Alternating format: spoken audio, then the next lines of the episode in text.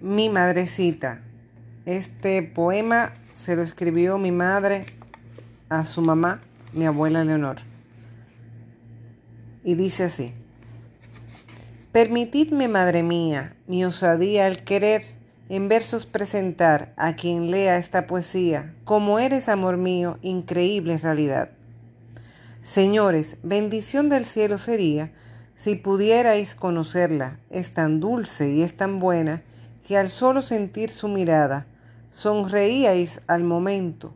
Hay cosas en esta que a muchas parecen pequeñas, quizás es porque no sufran los dolores de otros seres. Qué diferente es mi madre a esos seres mezquinos. Ella es consuelo en la vida para quienes necesitan ese bálsamo divino. Descendiente de italianos, ama el arte y con razón, ya que es Italia la cuna del arte y del esplendor. Hija única soy yo, y gracias a Dios le doy por haberme honrado con su nombre que es Leonor.